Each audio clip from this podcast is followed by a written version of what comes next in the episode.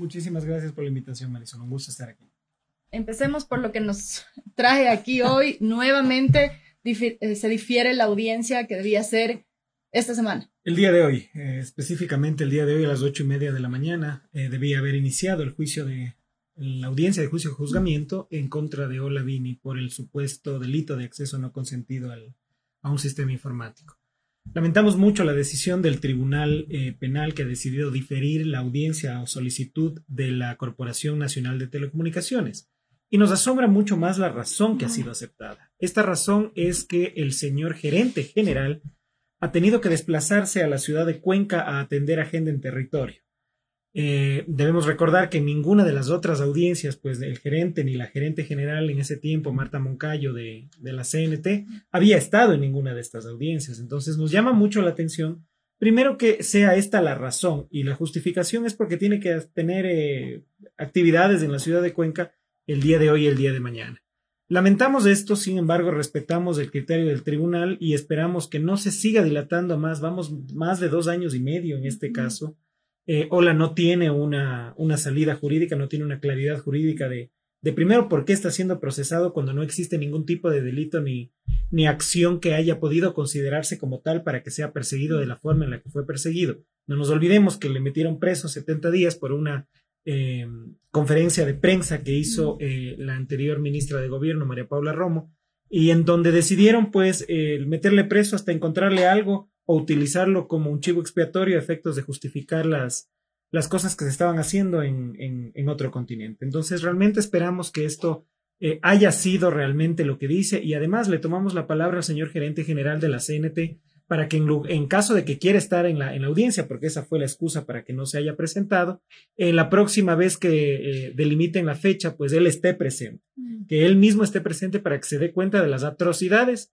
que las anteriores administraciones hicieron presentando una acusación particular infundada. ¿Por qué él debía estar presente? Explíquenos un poquito cuál era la importancia, la necesidad o la obligatoriedad de que él esté presente y sin él no se pueda hacer el juicio. Bueno, ninguna. Se podría haber hecho el juicio eh, a través de un procurador judicial. Es más, en todas las audiencias en donde ha comparecido la Corporación Nacional de Telecomunicaciones han estado presentes sus abogados y en las últimas un procurador judicial, es decir, es como si fuera el mismo gerente eh, el que está sentado ahí. Su eh, representante, digamos. Sí, representante, porque una procuración judicial te otorga esa calidad. Además, no nos olvidemos que la Corporación Nacional de Telecomunicaciones es una empresa pública, es un ente jurídico, entonces no es una víctima directa como una persona, eh, como una persona natural. Entonces podría haberse dado la, audiencia con el procurador judicial o incluso con un abogado delegado de la víctima. No entendemos las razones del por qué el señor gerente general quiere estar, pero aprovechando que quiere estar, le combinamos y le invitamos para que la próxima vez que se dé la audiencia, eh, pues él esté presente y se quede en la misma para que se dé cuenta las, las cosas que le hacen defender. En este momento eh, hay que volver a esperar una nueva fecha. Aún no se ha establecido esta fecha. No sabemos cuánto tiempo debe pasar. Qué, va a pasar? Porque ya ha habido varios diferimientos. Efectivamente, la corporación sí solicitó una fecha. Lamentablemente el tribunal no la asignó. Entendemos que es por la cantidad de trabajo que tienen que tienen en este momento agendado, pero hemos solicitado ya al tribunal el día de ayer, inclusive, que sin estar de acuerdo con la razón del porqué de la suspensión, solicitamos una fecha inmediata para que se dé la, audiencia de juicio. Esperamos que el tribunal, eh, en, lo célere que ha sido para responderle a la CNT, también lo sea con nosotros y nos eh, fije una fecha inmediata. La logística para, para traer a, toda la gente que va a declarar en el juicio. Tenemos testigos nacionales, internacionales, personas en Suecia, en Estados Unidos, en Europa. Eh, hace que la logística haya sido bastante grande. Incluso los padres de Ola vinieron un día antes para la audiencia y esta es la tercera vez que los padres están aquí, se suspende una audiencia. Mm. Eh, las razones no las entendemos, eh, las respetamos, como le digo ya, pero, pero esperamos que esto no sea eh, nuevamente las manos de la política tratando de oscurecer un proceso judicial. Llevamos tres años ya en este proceso desde que él fue detenido, las irregularidades que ya se han expuesto aquí en otros medios. ¿Qué es la expectativa en este momento? Porque después de que nuevamente se difiere una audiencia, eh, ya imagino yo que eh, Olavini debe estar un poco desesperado después de tres años pasados sin que empiece el proceso como tal. Claro, completamente afectado. La, la situación jurídica de Ola ha sido el detonante para muchísimas largas noches de insomnio y de incertidumbre y de ansiedad por parte de Ola que no entiende cómo el sistema judicial de un país en este caso el que él eligió como residencia, eh, no le brinde las garantías y las seguridades necesarias a efectos de que él pueda primero ser una persona libre. Acordémonos que él está secuestrado en el país hace más de no dos puede años salir. y medio. No puede salir del país, tiene una presentación periódica todas las semanas ante el mismo fiscal que lo está acusando. Le congelaron la única cuenta que tenía aquí. Él para poder eh, haber sido considerado como residente hizo una inversión aquí en el país que también se encuentra congelada.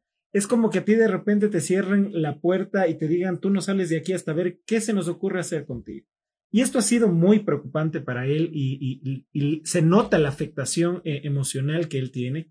Y pues imagínense, en el peor de los casos y en el supuesto no consentido de que se inventen alguna cosa para condenarlo cuando no hay delito, eh, el, la pena podría ser de tres años y jamás tuviera que ir a la cárcel porque hay una, una condición suspensiva de la pena. Y por este tiempo que pasó eh, presentándose periódicamente. más que eso es por el tipo, el tipo penal. La Mm. condena máxima establece que si es cuando es hasta cinco años, pues ninguna persona podría ir si no tiene Mm. antecedentes. Ola no tiene antecedentes. Ola Vin es uno de los programadores más grandes que tiene eh, el mundo a nivel de ciberseguridad. Más de 100 organizaciones nacionales e internacionales apoyan lo que estoy diciendo. Han hecho muchos eh, cuestionamientos a su proceso. Entonces, en el peor de los casos, si le condenan a él a unos tres años, eh, que no va a cumplir en la cárcel. Ya han pasado casi tres años desde que está secuestrado, entonces no se entiende la capacidad que tiene el Ecuador, el gobierno del Ecuador, para entorpecer en este caso el sistema judicial de esta manera. Y más que nada, si me permite, por favor, es esto, ¿no? Eh, esta es la supuesta fotografía que, estuvie, que, que probaría un delito en contra de Olavini. Una fotografía que no tiene absolutamente nada que decir de un delito. Una fotografía que no prueba ni siquiera un acceso, sino una conexión. Esto, María So, es como cuando uno se conecta a su banco. Uno a, tra a través del, del, browser de la computadora se conecta al banco y le pide sus credenciales. Y si usted tiene las credenciales, las ingresa y entra a su cuenta. Ahí sí hay un acceso. Pero acá lo que supuestamente Olavini dice la CNT y dice la Fiscalía es que ha accedido. Esto prueba, la prueba madre de la fiscalía, que no sabemos si es que realmente es, es una fotografía del teléfono de Ola, eh, prueba exactamente lo contrario. Eh, prueba una conexión, pero lo que no hay es un acceso porque ni siquiera se intenta poner un usuario y una contraseña. Ese es el meollo del asunto en el caso de Olavin. En lo que se inventaron, porque no nos olvidemos que empezó por desestabilización al gobierno del Ecuador. El, el expresidente Moreno dijo que estaba hackeando a todo el mundo, son palabras textuales. Eh, después se dijo que eh, era ataque a sistemas informáticos y como no pudieron encontrar nada, cambiaron el, tipo penal a acceso no consentido a, un sistema informático, lo cual hace que la acusación y todo el proceso sea completamente irrisorio y no tenga ningún tipo de objetividad en la imputación penal que se le está haciendo a esta persona. Con, con este, este escenario y estas, esta prueba, si es que esta es la prueba madre, eh, ¿cómo llegamos hasta juicio? Nunca debimos haber llegado a juicio. Y quien decidió que vayamos a juicio fue la inefable jueza Yadira Proaño, y lo digo con todas las letras, porque esta jueza incluso fue recusada. Nosotros logramos una recusación porque demoró. Imagínense que ella, la, la, la audiencia preparatoria, tiene que darse en 15 días desde que se acaba la instrucción fiscal. Uh -huh. La instrucción fiscal se terminó el 31 de agosto del 2019. Y recién en diciembre del 2020, la jueza Yadira Proaño terminó con la audiencia, eh, inició la audiencia preparatoria de juicio. Casi un año y medio después. Casi un año y medio después, por las circunstancias que hayan sido. Por las circunstancias que hayan sido, eso demoró. Y eso es lo que nosotros probamos, probamos en un juicio de recusación. Entonces, ella está separada del caso. Llegamos con una cantidad de testigos y de pericias y de documentos que no deberían haber llegado a juicio si es que esta jueza hubiera hecho su trabajo. Nosotros pedimos la exclusión, por ejemplo, probatoria, que se llama de muchas de las pericias, porque los peritos que hicieron sus informes periciales no estaban acreditados ante el Consejo de la Judicatura en ese momento, en el momento que hicieron los peritajes. Eso era una de las razones básicas para que ninguno de estos peritajes haya podido llegar a juicio. Sin embargo, de lo cual, a consideración de la jueza Proaño, lo único que se hizo fue, es, como Fiscalía tiene eh, algo que decir en contra del señor Olavini y ustedes dicen que no ha hecho nada, váyanse nomás a juicio. Entonces, esto fue un saludo a la bandera, en donde tendremos la oportunidad ahora de demostrar nuevamente las violaciones en el caso de Ola y, lógicamente, que no ha existido ningún tipo de delito ni acción penalmente relevante. Por lo tanto, ningún tipo de responsabilidad hacia nadie. De todos modos, en este momento tendría que empezar ya este proceso de juicio como tal, presentar eh, evidencia y los descargos por parte de la defensa, etcétera. Eh, ¿Cuánto podría durar este proceso eh, desde que se empiece, que no sabemos tampoco cuándo va a ser, verdad? Bueno, eh, nos había llamado ya la atención que el Tribunal Penal haya solo eh, destinado dos días para el juicio, con más de 100 testigos, más de 100 pruebas eh, documentales, más de 30 peritajes, entonces nos parecía muy poco tiempo. Eh, ahora, pues, cuando en la vuelvan a señalar, esperamos que el tribunal pues se tome en consideración de que todas las, las pruebas, los documentos y los testigos que ha presentado Fiscalía, CNT y la defensa de Ola y nos den un poco más de tiempo. Nosotros, en un ejercicio técnico de una defensa de este tipo de casos, no esperaríamos eh, un plazo menor a unos cinco días para tener la audiencia. Entonces esperamos pues que, eh, que se respete. Además debemos acordar que testigos que, que, que van a, a, declarar en este juicio es gente realmente importante y que conoce realmente de las cuestiones tecnológicas y no lo que nos hicieron, eh, nos quisieron hacer ver acá. Entonces es, es, muy importante que el tribunal pueda acceder a estos criterios para formar mejor su criterio y darse cuenta de que la acusación de fiscalía no tiene pies ni cabeza. Y las autoridades que mencionaron, por ejemplo, este tema de que él estaba hackeando a todo el mundo, la propia ministra que en rueda de prensa eh, también se refirió a él. ¿Están convocados como testigos? Efectivamente, nosotros solicitamos su comparecencia como testigos, fue aceptada. Eh, tenemos conocimiento de que el expresidente Moreno se encuentra en la ciudad de Miami, si no estoy mal, y la ex ministra de gobierno, entiendo que en Pensilvania o en Washington. Eh, sé que ha regresado en estos días. No Creo que el día de ayer incluso regresó, tal vez regresó incluso para, para poder comparecer al juicio, lo cual hubiera sido enriquecedor para saber cuáles eran las pruebas contundentes que dijo tener en un momento y que jamás entregó a la fiscalía. Entonces, sí, ellos están convocados. Han sido ¿Los dos o, perdón, Carlos, hay alguna otra, más alguna otra autoridad del gobierno? Bueno, eh, los, los dos están eh, convocados como testigos porque fueron los que acusaron uh -huh. a Ola en, en, en, medios públicos. Eh, ahora tenemos, pues, también convocado al que actualmente es el ministro de Producción de. Sí, el ministro de Producción, el, se me escapa el nombre en este momento, que en ese momento, en el 2019, eh, había sido señalado por la señora Romo como que le compartió información del por qué iban a sacar a Julián Assange y le había dado algún tipo de recomendación para que, para que se estén alertas la Asociación de Bancos. Julio José Prado. Ah.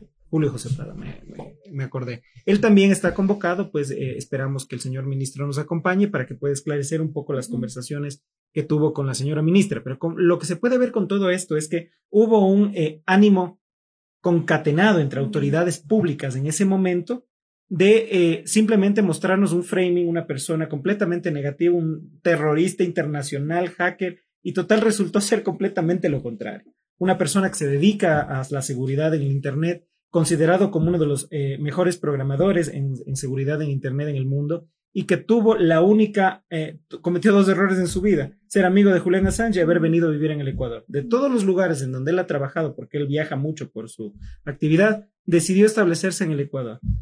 Y claro, ahora que yo le pregunto y le digo, hola, bueno, cuando esto se acabe, deberías, deberías irte a mi país, porque aquí, imagínate cómo te trataron. Y él ha sido muy enfático en decir que él reconoce que son ciertas autoridades las que le hicieron esto y no el pueblo ecuatoriano. Es impresionante cada vez que nosotros caminamos por la calle, además de la, de la vigilancia que tenemos completamente, todos los días nos siguen, a Aula Vini le sigue, no sabemos si son policías, si es gente pagada, pero él tiene una vigilancia extrajudicial eh, montada en su contra. ¿Y nos ha hecho una denuncia sobre eso? Claro que sí, nosotros eh, hicimos ya un habeas corpus y solicitamos a las autoridades, a, un habeas data, perdón, y solicitamos la información de si es que existe alguna orden para estos seguimientos, presentamos informes de los seguimientos y se decidió en, un, en ese habeas data que el CIES entrega la información. El CIES nos contestó y nos dijo, ¿saben qué? No hay ningún tipo de información aquí.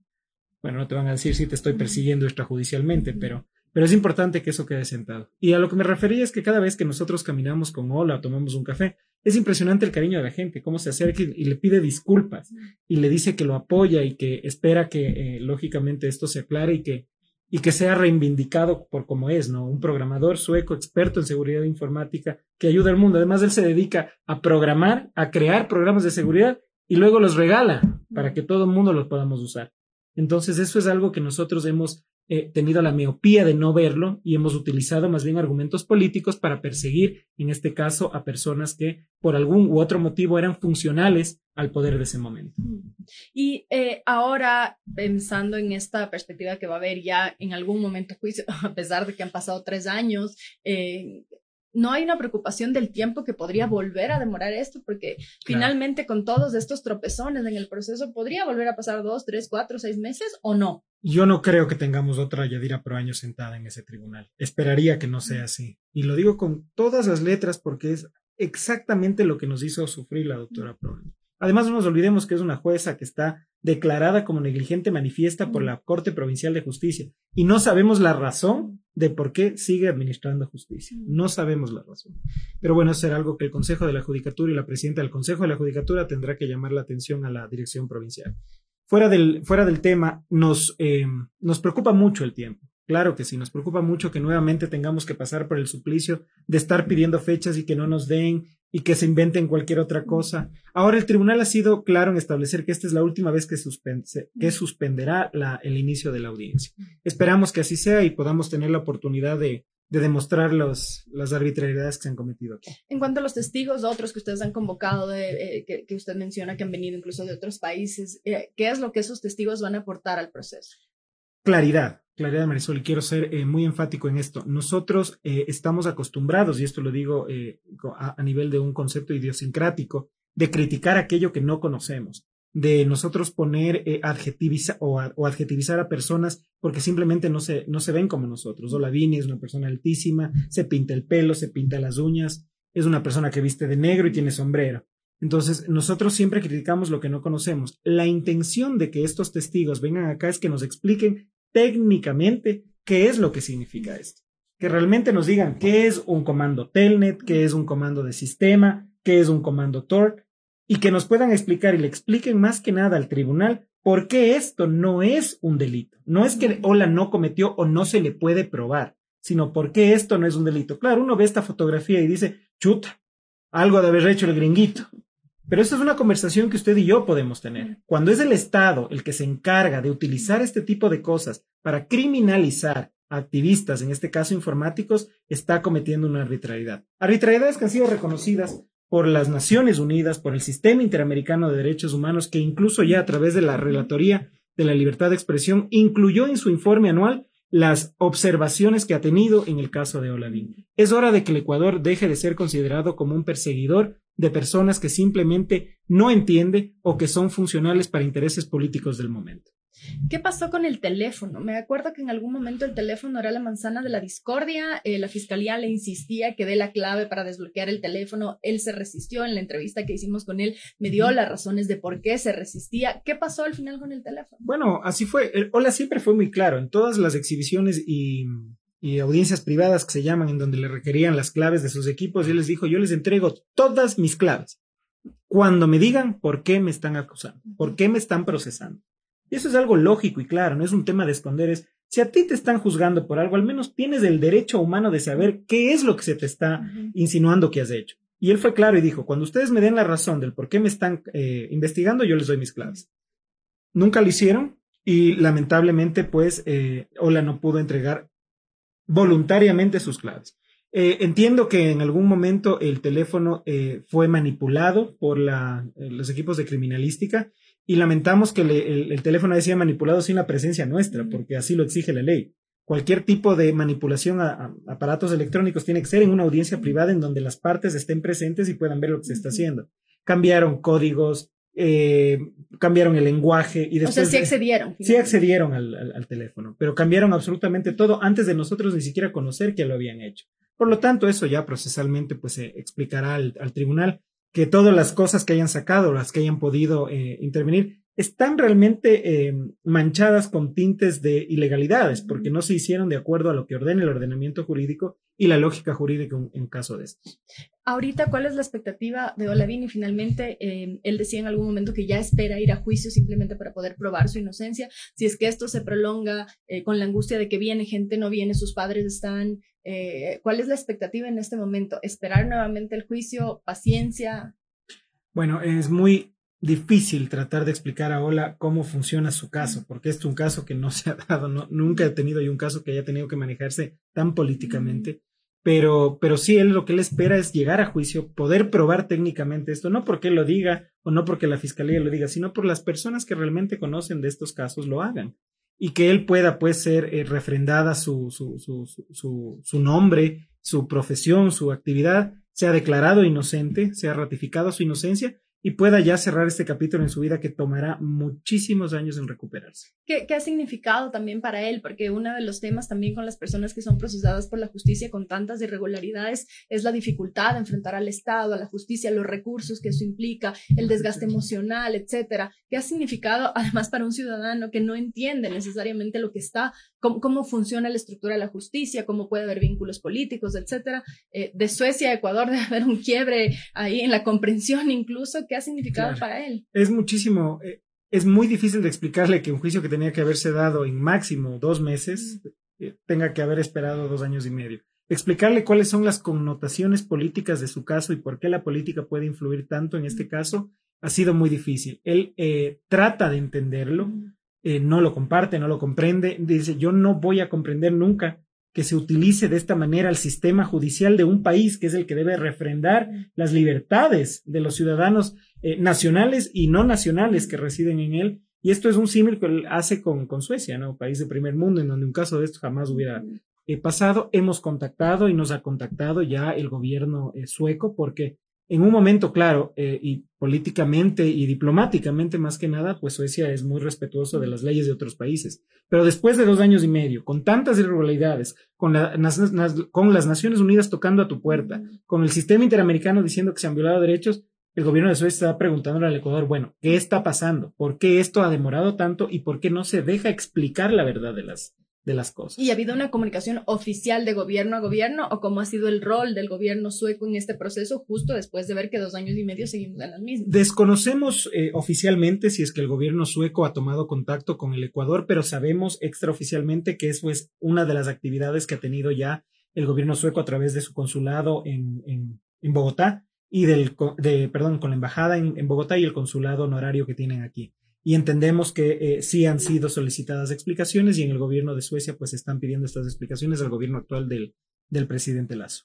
No quiero dejar de mencionar, Carlos, lo que esto implica eh, en cuanto a la justicia, el sistema de justicia. ¿Qué, es, ¿Qué ha demostrado desde el punto de vista de ustedes esto sobre el sistema de justicia? Este es quizá un caso emblemático, pero no es el único en el que hay irregularidades, en el que hay tentáculos de la política, en la que hay opacidad, por decirlo menos. Eh, ¿qué, ¿qué, ha demostrado para ustedes este caso en específico? Desde el desconocimiento, empiezo quizá por el de los, de los peritos, por ejemplo, para poder tratar casos con tanto detalle. Hay, hay y, me, gusta hacer ejemplos y que han pasado en el caso de Ola, eh, en las reuniones privadas que teníamos para extraer la información de los dispositivos de Ola, información que no sabían que querían, pero querían extraer, eh, nos dábamos cuenta que cuando prendían las computadoras, las computadoras no tenían licencias, por ejemplo, para, de, los sistemas operativos de la computadora. Entonces, son cosas que puedes tú tener los mejores equipos, pero si no estás capacitados para usarlos, se convierten en herramientas de persecución porque pueden decir cualquier cosa.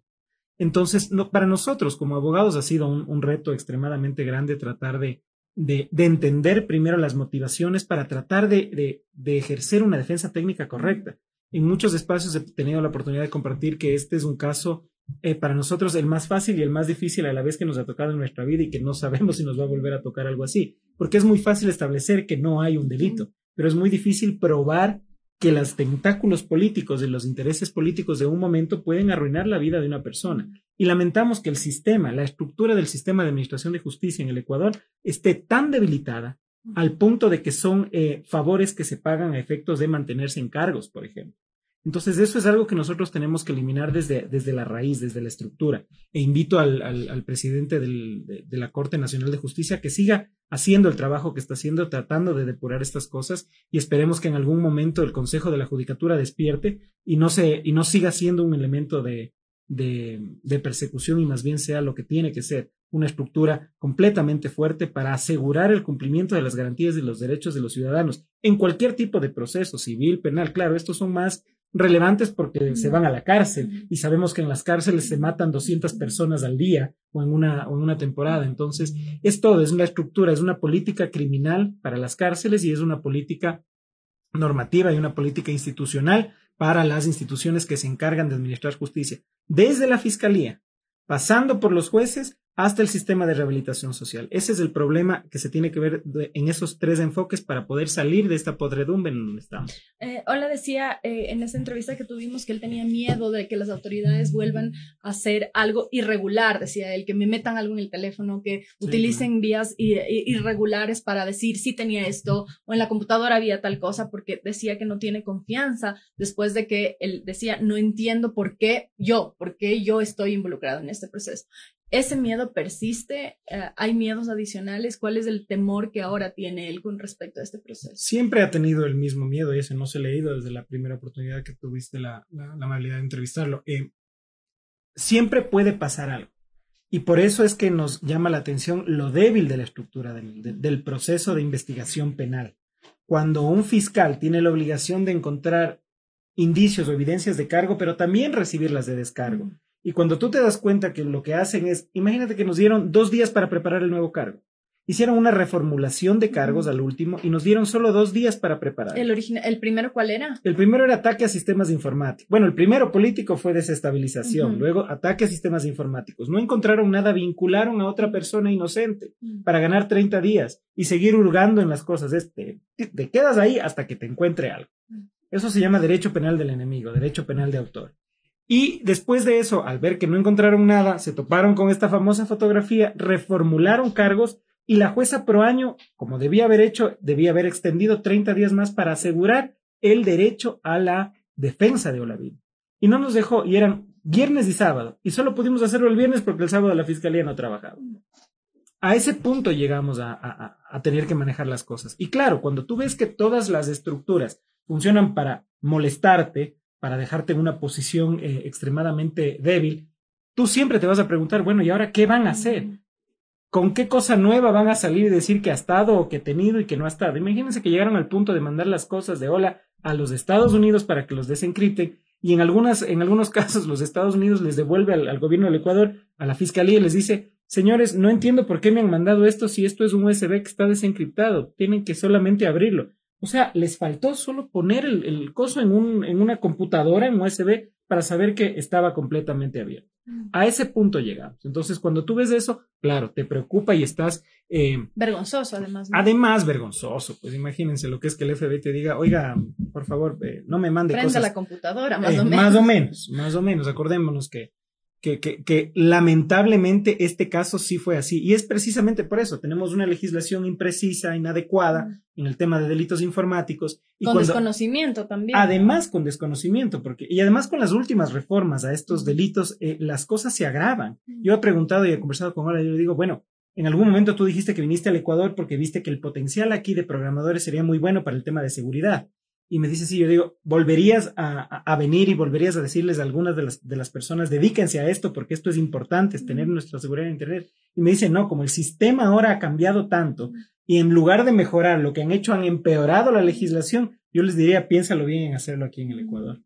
A eso hemos llegado. Finalmente, Carlos, ¿ustedes tienen confianza en la justicia? ¿Tienen confianza en que la audiencia se dará en derecho, en que las resoluciones de los jueces se tomarán en derecho? ¿Tienen confianza en que la justicia falle favorablemente al caso conociendo estas irregularidades? Mira, Sol, yo como abogado particularmente, el día que yo deje de tener esa, esa expectativa de justicia será el día en el que cuelgue mi título y me dedique a hacer otra cosa. Yo creo que lo único que podemos hacer responsablemente los ciudadanos de bien es establecer parámetros y hacer justicia caso a caso. Eh, yo creo que todas las personas que nos dedicamos a esta hermosa profesión siempre esperamos que sea justo. Incluso cuando pierdes y pierdes de una manera justa, te regocijas. Porque dices, bueno, hice todo mi, mejor esfuerzo, traté de representar mejor a mi, a mi cliente, pero bueno, no tuve la razón y, se ve en, el tema de justicia. Entonces, eh, nosotros sí esperamos y estamos confiados en que esto al fin va a tener una resolución positiva porque deberá brillar la justicia y la verdad y no las intenciones políticas y el desconocimiento. No podemos volver al medioevo, no podemos convertirnos en bárbaros que criticamos y quemamos a personas únicamente porque no comprendemos qué es lo que hacen o porque nos es incómodo. Muchas gracias, Carlos, por haber estado. aquí. Muchísimas gracias a todos. Esta fue la entrevista con Carlos Soria, abogado de Olavini. Hemos conversado sobre la suspensión de la última audiencia y eh, sobre el proceso que involucra a Oladini. Esperamos volver a eh, contar con su presencia, que se conecten a estas entrevistas lunes 8 y media de la mañana. Acuérdense que pueden volver a escuchar esta entrevista y todas las que hacemos aquí cada de lunes a jueves en su plataforma de podcast favorito. Por ahora me despido y que tengan un excelente día.